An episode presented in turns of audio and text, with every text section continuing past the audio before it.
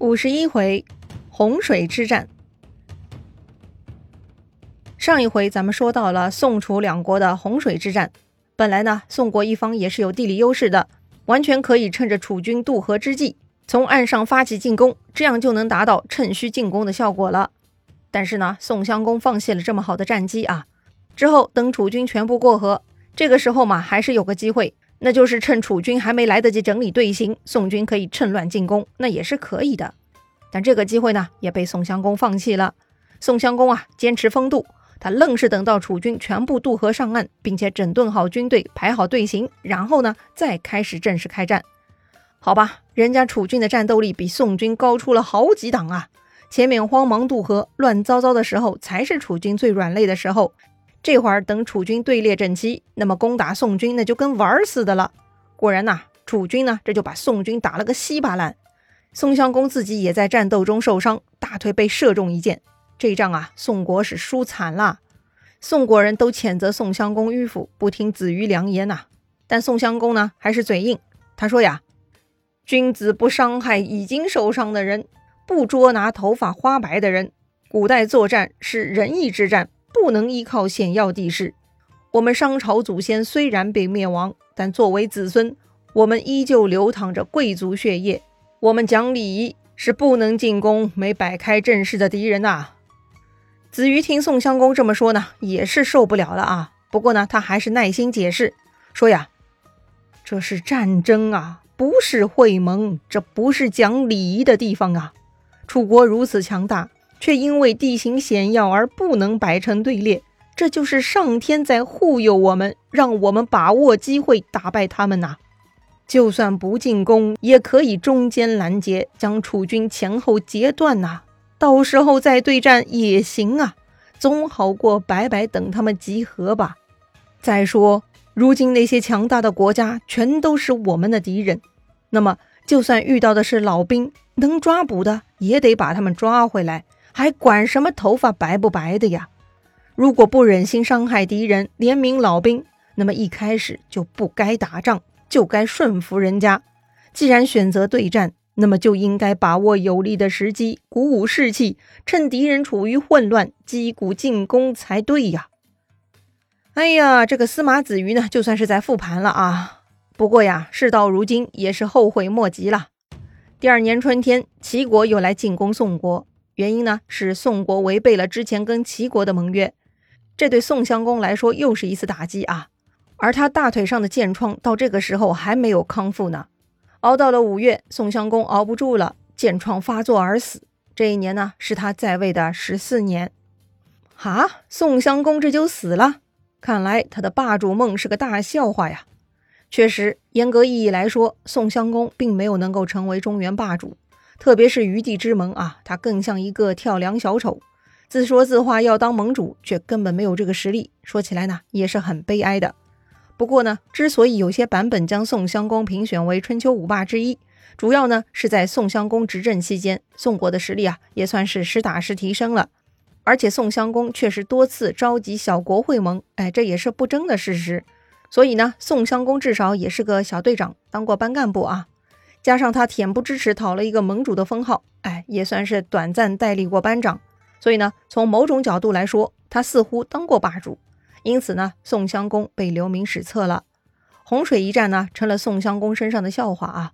不过呀，他那些看着迂腐的仁义思想呢，却也反映着这个人内心的贵族精神和春秋大义了。所以宋襄公啊，还是被人点赞的。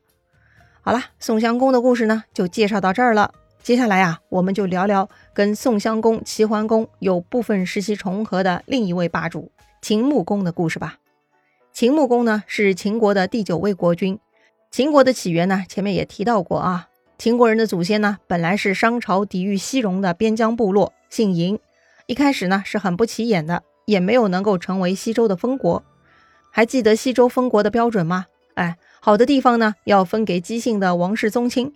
或者给夏商朝的贵族一些封国，还有呢，就是承认夏商朝已经很有实力的国家啊。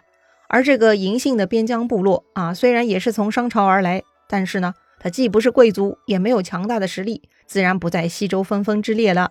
话说呀，传到西周周孝王的时候，这个嬴姓部落的首领呢是嬴非子。嬴妃子呢是商朝名臣鄂来的五世孙。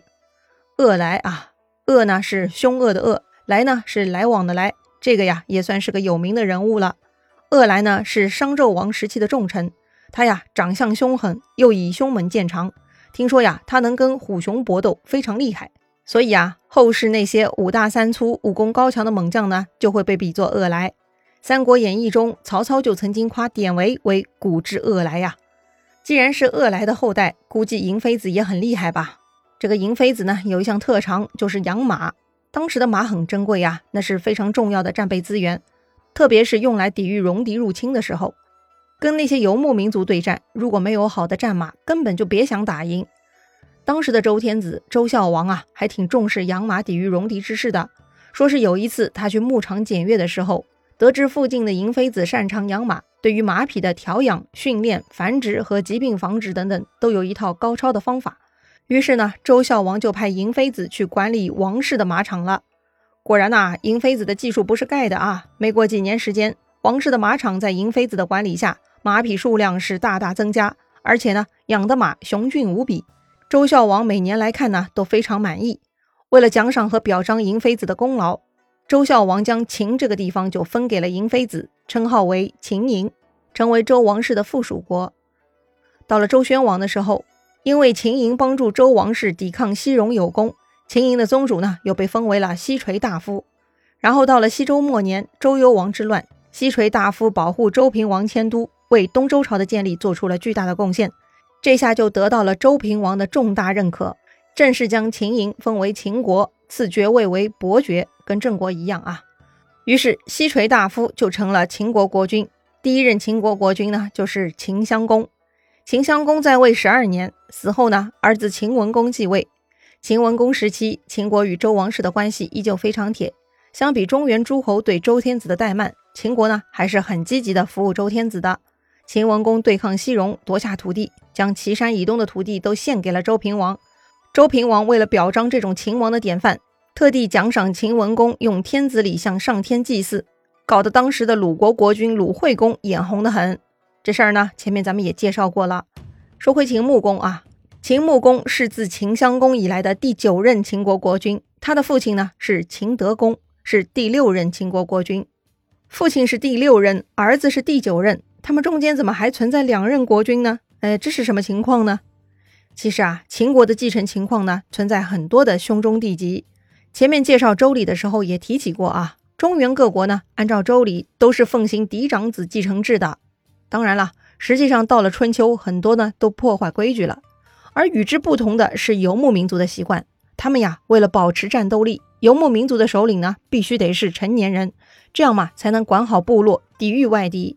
所以呢，游牧民族啊，更多的是兄终弟及，让成年的兄弟继位。而地处边缘的秦国呢，恰恰是中原文化和游牧文化的中间地带。秦国国君呢，也必须得强悍，否则何以抵御西北戎狄呢？所以在秦国，兄终弟及的情况也是很多的。前面说到的跟周天子关系很好的秦文公，他呀在位时间长达五十年，他是不用担心后代年轻啊。相反呢，他的儿子熬不过他，死在他前面了。所以秦文公之后，第三任秦国国君呢是秦文公的孙子啊，他是秦献公，宪法的宪啊。秦献公呢不按规则出牌，他呀传位给了宠爱的小儿子，叫秦初子。哎，这就出问题了。他的小儿子继位的时候呢只有五岁，这个小朋友呢很悲催，六年之后就被大臣谋杀了。之后他的大哥，也就是秦献公的长子继位，他就是秦武公。秦武公之后呢，太子未能继位啊，又被弟弟继位。这位呢，就是秦德公了，也就是秦穆公的父亲。所以说，第三任秦国国君秦献公呢，其实就是第四、五、六任秦国国君的父亲了。事实证明，秦国呢就适合成年人当国君啊。不过呢，虽然秦德公是成年继位，但是啊，他的寿命不长，当了两年国君就去世了。于是他的长子秦宣公继位。秦宣公呢是个不错的国君，他在位的十二年，秦国得到了很好的发展，甚至啊还跟中原的晋国对战获胜了。秦宣公有九个儿子，但是秦宣公呢还是将君位传给了弟弟，也就是秦成公，成就的成啊。这个秦成公命短，在位啊只有四年，基本上呢就是延续了秦宣公的国策，不好不坏啊，当了一个过渡。秦成公啊也有七个儿子，同样秦成公呢也没有传位给他的七个儿子，也传给了自己的弟弟，那就是秦穆公了。所以说，第六任秦国国君秦德公呢，是第七、八、九任秦国国君的父亲了。你看啊，兄终弟及和嫡长子继承这两种制度在秦国呀得到了综合运用，效果非常好啊，不拘泥死板，又有自己的思想，这就是秦国的与众不同之处了。好了，总算讲到秦穆公了。那么秦穆公到底有何非凡之处呢？他身上有什么有意思的故事呢？精彩故事啊，下一回咱们接着聊。